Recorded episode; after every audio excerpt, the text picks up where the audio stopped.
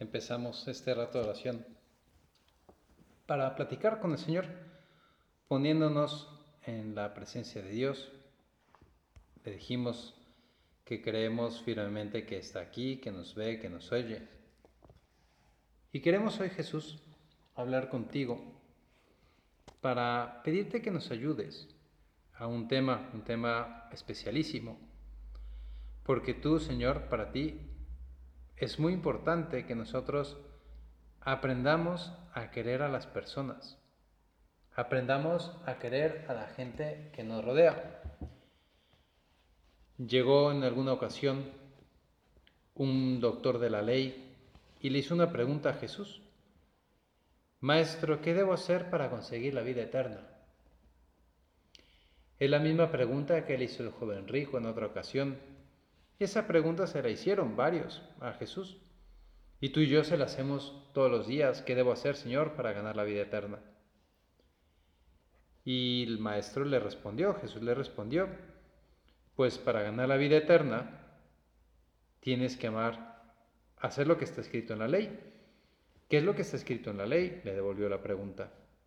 Amarás al Señor tu Dios con todo tu corazón, con toda tu alma, con todas tus fuerzas y con todo tu ser, y a tu prójimo como a ti mismo. Y Jesús le respondió, has contestado bien. Si haces eso, vivirás. ¿Qué es eso que tiene que hacer?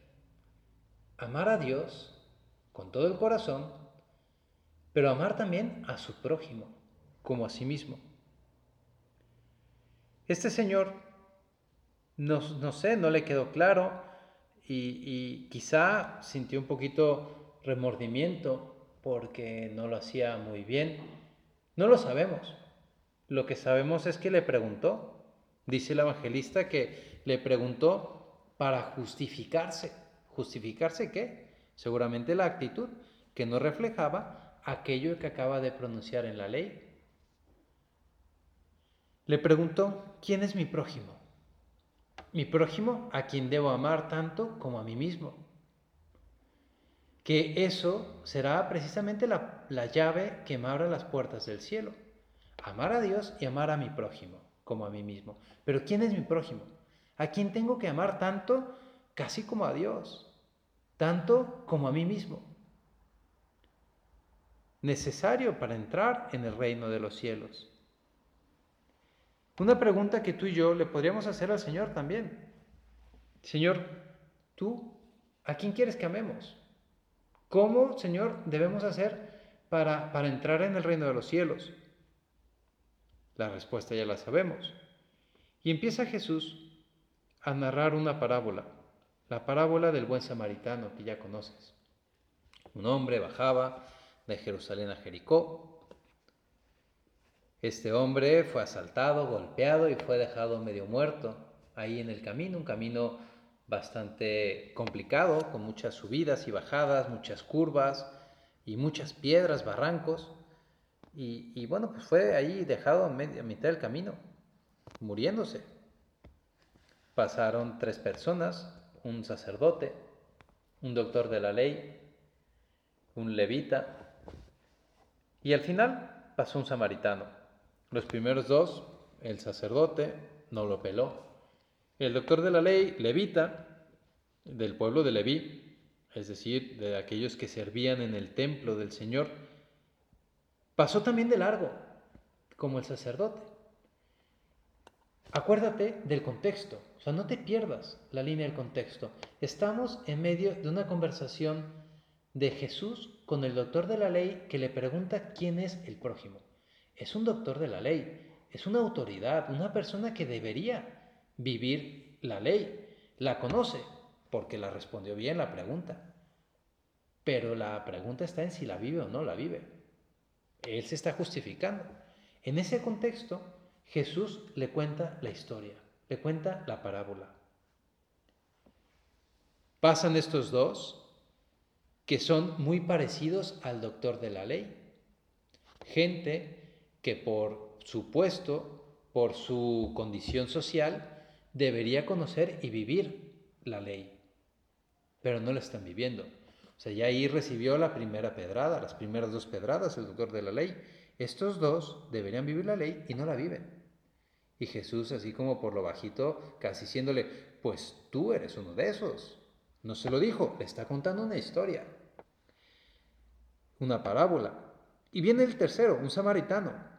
Samaritano que pues es un hombre de otra raza, sí, es del, pueblo judío, pero al final del pueblo de Samaria, otra cultura, o de que, estaban peleados con los judíos.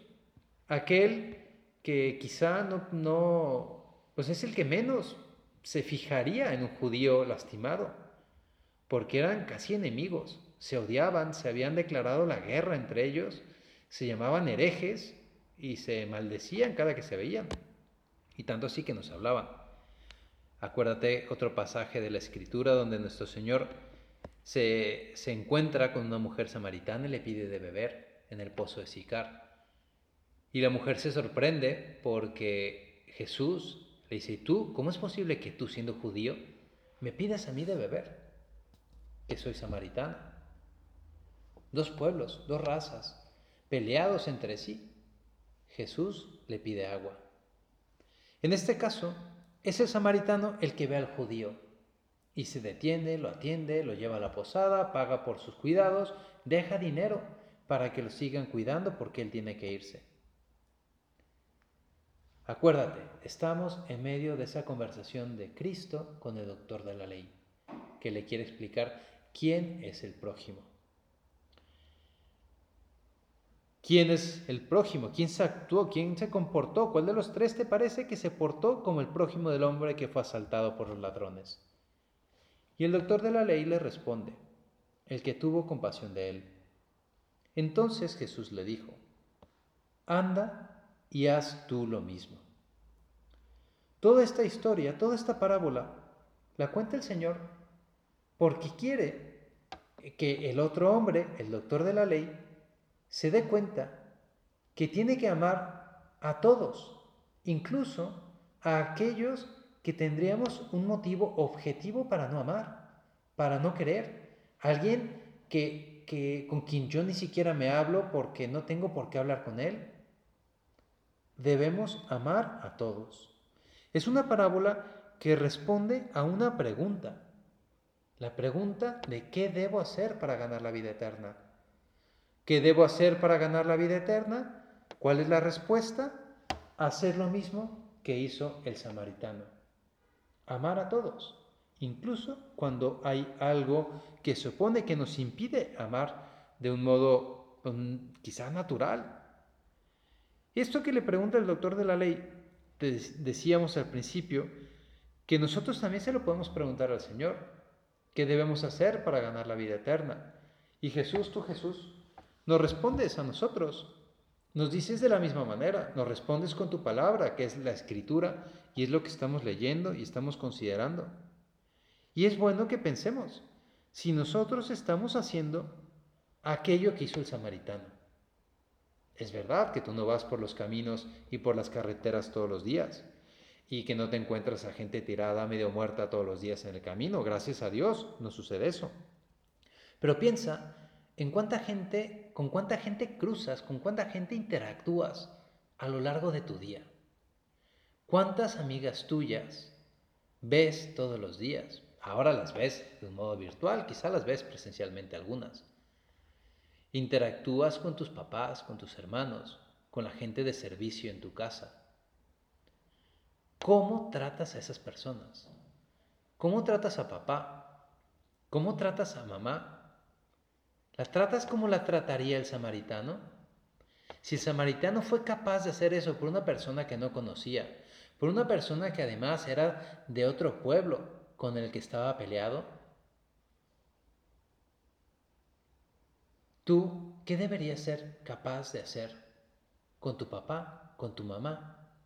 ¿Cómo deberías dirigirles la palabra? Estar atentas a lo que te digan, responder, anticiparte ante sus necesidades.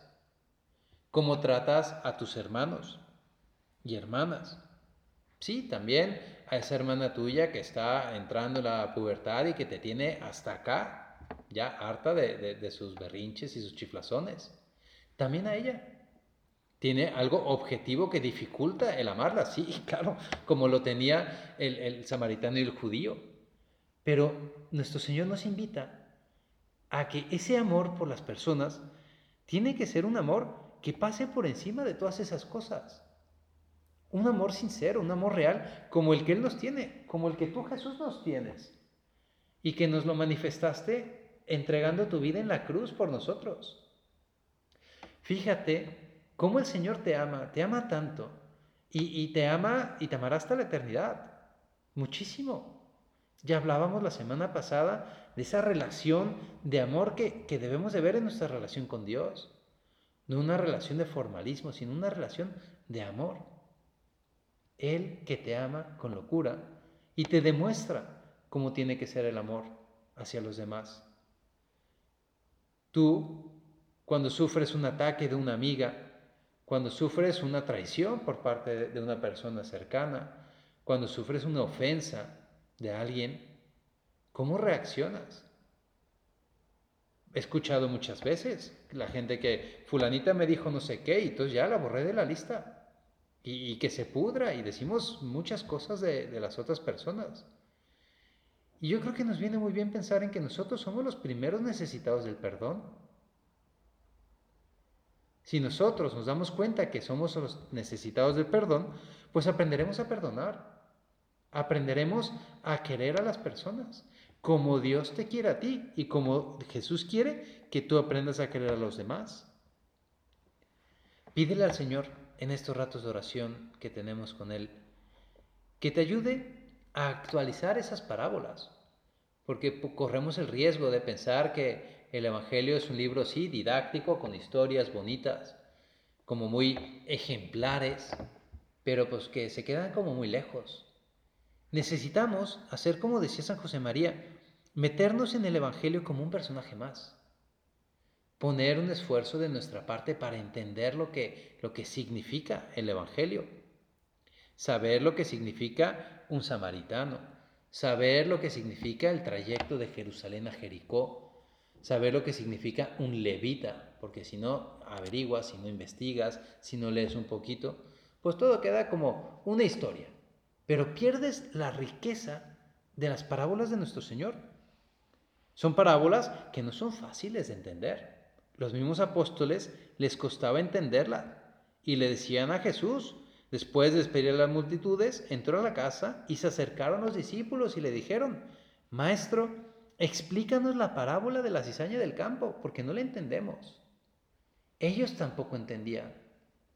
Pues en estos ratos de oración es el momento de pedirle esto a Jesús de poner de nuestra parte, el sacerdote, el predicar, pues es labor del sacerdote explicar la palabra de Dios, animar a que la gente la entienda, pero tú también tienes que buscar por tu cuenta. Cuando lees el Evangelio, que ya hemos hablado en otras ocasiones, ¿qué tanta atención pones? ¿Te preocupas por investigar las palabras que no entiendes? ¿Intentas ir al fondo, leer los comentarios que, los, que están incluidos en las ediciones de los evangelios para comprender las parábolas, para comprender de verdad el mensaje que te da nuestro Señor. Hoy estamos meditando sobre la fraternidad, cómo queremos a las personas, la caridad que vivimos hacia los demás. Y llama la atención que estamos meditando esto y justo hace dos días el Papa Francisco publicó una encíclica, una encíclica que se llama Fratelli Tutti, es decir, está en italiano, es todos somos hermanos, todos somos hermanos. Y el Papa, no le he leído todavía la encíclica, pero espero pronto, a ver si en los próximos días empiezo a leerla y te invito a que tú también, si no la lees, por lo menos que busques un resumen. Pero el Papa lo que habla es de la fraternidad universal, que todos los hombres somos hijos de Dios, somos hermanos. Pues, ¿cómo es el trato que espera Dios entre sus hijos? ¿Cómo es el trato que tú le das a una persona con la que te cruzas así random por la calle? Fíjate, te voy a contar una cosa que le pasó al hermano de un amigo mío, un buen amigo. Esto me lo contó ya hace tiempo. Estábamos en la carrera, o sea, hace ya unos años. Y este, el hermano de mi amigo, tenía un restaurante en La Paz, en Baja California, un restaurante que yo no conozco, pero me decía que el restaurante está en la zona de la marina, donde están pues, los, los yates ahí atracados. Entonces que en una ocasión estaba este, ya era tarde y estaba empezando a recoger todo lo del restaurante para ya cerrar, y se acercó un señor, un señor medio gordito, con barba, pelón, pues, X, ¿no? Un señor cualquiera. Y vio movimiento, pero vio que estaban ya recogiendo y les preguntó, oye, eh, ¿todavía tiene servicio? ¿Me puede servir algo? Y, entonces le, el del restaurante dijo, sí, ya estoy recogiendo, pero sí, pásele, pásele, algo le preparamos. Ya se pasó ese señor, se sentó y entonces le dio la carta, pidió de cenar y, le, y al momento en que ordenó el señor, le dijo al dueño del restaurante, oye, y prepárate algo para ti y siéntate conmigo a cenar, yo te invito. El otro, pues sí, tenía que cenar, pues ya está, preparó los dos platos y se sentó, se sentó a cenar con el, con el que llegó caminando, ¿no? A las 11 de la noche o a la 1 de la mañana, no sé qué hora era, pero ya estaban cerrando. Y bueno, pues empezaron a, platicar. Y, le dice, sírvete un trago. Y bueno, pues ya se sirvieron ahí una copa. y, empezaron a platicar. Y el, y el señor, el gordito pelón, pues empezó, se le veía un poco consternado y le empezó a contar que, que, bueno, pues que estaba ahí caminando sola la noche porque había tenido problemas con su familia, con su mujer. Se había peleado con su esposa. Y pues resulta que su esposa lo había corrido de la casa. Lo había mandado, vete a dar un paseo, no sé qué. Y pues el gordito se fue a dar la vuelta. Y, estaba ahí cenando, bueno, pues ya lo confortó, lo platicaron, brindaron y se despidieron. Y el momento en que llega el, el acabaron, le pide la cuenta pues este señor le, da la cuenta, saca la tarjeta de crédito y cuando va a pasar la tarjeta de crédito en la terminal, vio el nombre que estaba escrito en la tarjeta de crédito. Carlos Slim. pues sí, resulta cuando él vio el nombre, pues no se aguantó y le llevó el voucher y le dijo, acabo de ver quién eres. Y el otro se rió y dijo, pues sí, también a mí me corre mi esposa de la casa, ¿no? Pues fíjate qué interesante, no, ya se reconciliaron, no, fue, fue, una cosa de un episodio, no, eh, no, pasó, no pasó mayores, resulta que no lo corrió de la casa, sino del yate, el yate que estaba ahí enfrente del, en, la marina, y bueno, pues este hombre pues tuvo un, un, trato así, pues amable con una persona X que estaba llegando, pues resulta que era un hombre importante, pues no, no es que le dio ningún regalo, no le regaló un millón de dólares ni nada, no, pasó nada más, pero pues resulta que por ser amable con una persona cualquiera, pues le ayudó a ese hombre que había pasado un mal momento con su familia. Lo reconfortó y regresó y todo se solucionó. Pues tú y yo, ¿cuántas veces podemos ayudar a las personas si ponemos un poquito de nuestra parte en el trato que tenemos con los demás? No sabemos con quién nos hemos encontrado. No sabemos esas personas por lo que están pasando. Y tú y yo somos enviados del Señor para ayudar, para restaurar la sociedad, para colaborar entre los hombres a que el reino de Cristo se difunda entre nosotros. Hay un pasaje de la Biblia, ahorita no me acuerdo, no, no, me acuerdo exactamente en qué, Biblia, en qué libro del Antiguo Testamento, donde también hay una familia que recibe a un visitante X, iba pasando por ahí y pidió posada un día en la noche y lo recibieron y lo recibieron también muy bien y después lo despidieron y al momento en que se estaban despidiendo el otro le reveló la identidad y era un ángel del Señor, era el Señor Dios que había puesto a prueba a esa familia, a ver si es cierto que eran buenos. Y fue un ángel de parte de Dios a ver cómo me tratan en esa casa. Y lo habían tratado bien. Y fruto de ese buen trato, reciben un montón de bendiciones de parte de Dios. Pues tú, si se te presenta un ángel, un ángel no va a llegar con sus alas y con su espada, no, llegará como una persona normal. Esos son los ángeles para nosotros. ¿Cómo tratas? Si lo tratas como tratas a tus hermanos, si los tratas como, como tratas a la persona que ayuda en tu casa, ¿qué pasaría contigo? Ese ángel se iría contento o a lo mejor sería un poco refunfuñando, o sea, como diciendo, pues esta, esta niña como que no, no se da cuenta de lo que Jesús le contó a ese doctor de la ley sobre el samaritano. Pídele a nuestro Señor en este rato oración, y yo creo que puede ser un buen propósito, que todos podamos ver en los demás a Cristo, que podamos ver en esas personas, las personas con las que habitualmente estamos tratando, papá, mamá, hermanos, amigas, amigos, eh, la, que te atiende en el OXO, la, cualquier persona, ver en los demás hijos de Dios y que los tratemos como, como se merece, como nuestro Señor nos está enseñando, sabiendo que con ese buen trato, ese trato caritativo hacia los demás, es lo que nos abrirá, abrirá las puertas del cielo. Maestro, ¿qué he de hacer para ganar la vida eterna? ¿Y cuál es la respuesta de Jesús? Haz lo mismo que el samaritano. Búscate un samaritano. Búscate, más bien, un judío, como el samaritano encontró a ese judío y lo supo auxiliar, pues tú también pídele al Señor tener esos ojos que tuvo el samaritano para poder volcarte en cariño como si fuera el mismísimo Cristo el que te aparece delante. Pídele a la Virgen María. Ella, ella que tiene un corazón grande, ella que tiene unos ojos maravillosos, es capaz de darse cuenta de quién está delante. Y ella, independientemente de quién sea el que esté delante, ella se desvivió y se desvive todavía desde el cielo consiguiéndonos del Señor todas las gracias. Pues a ti acudimos, Madre nuestra, hoy para pedirte que nos ayudes a querer a la gente como tu Hijo nos enseña que la queramos, a que amemos a Dios sobre todas las cosas y que amemos a nuestro prójimo como a nosotros mismos.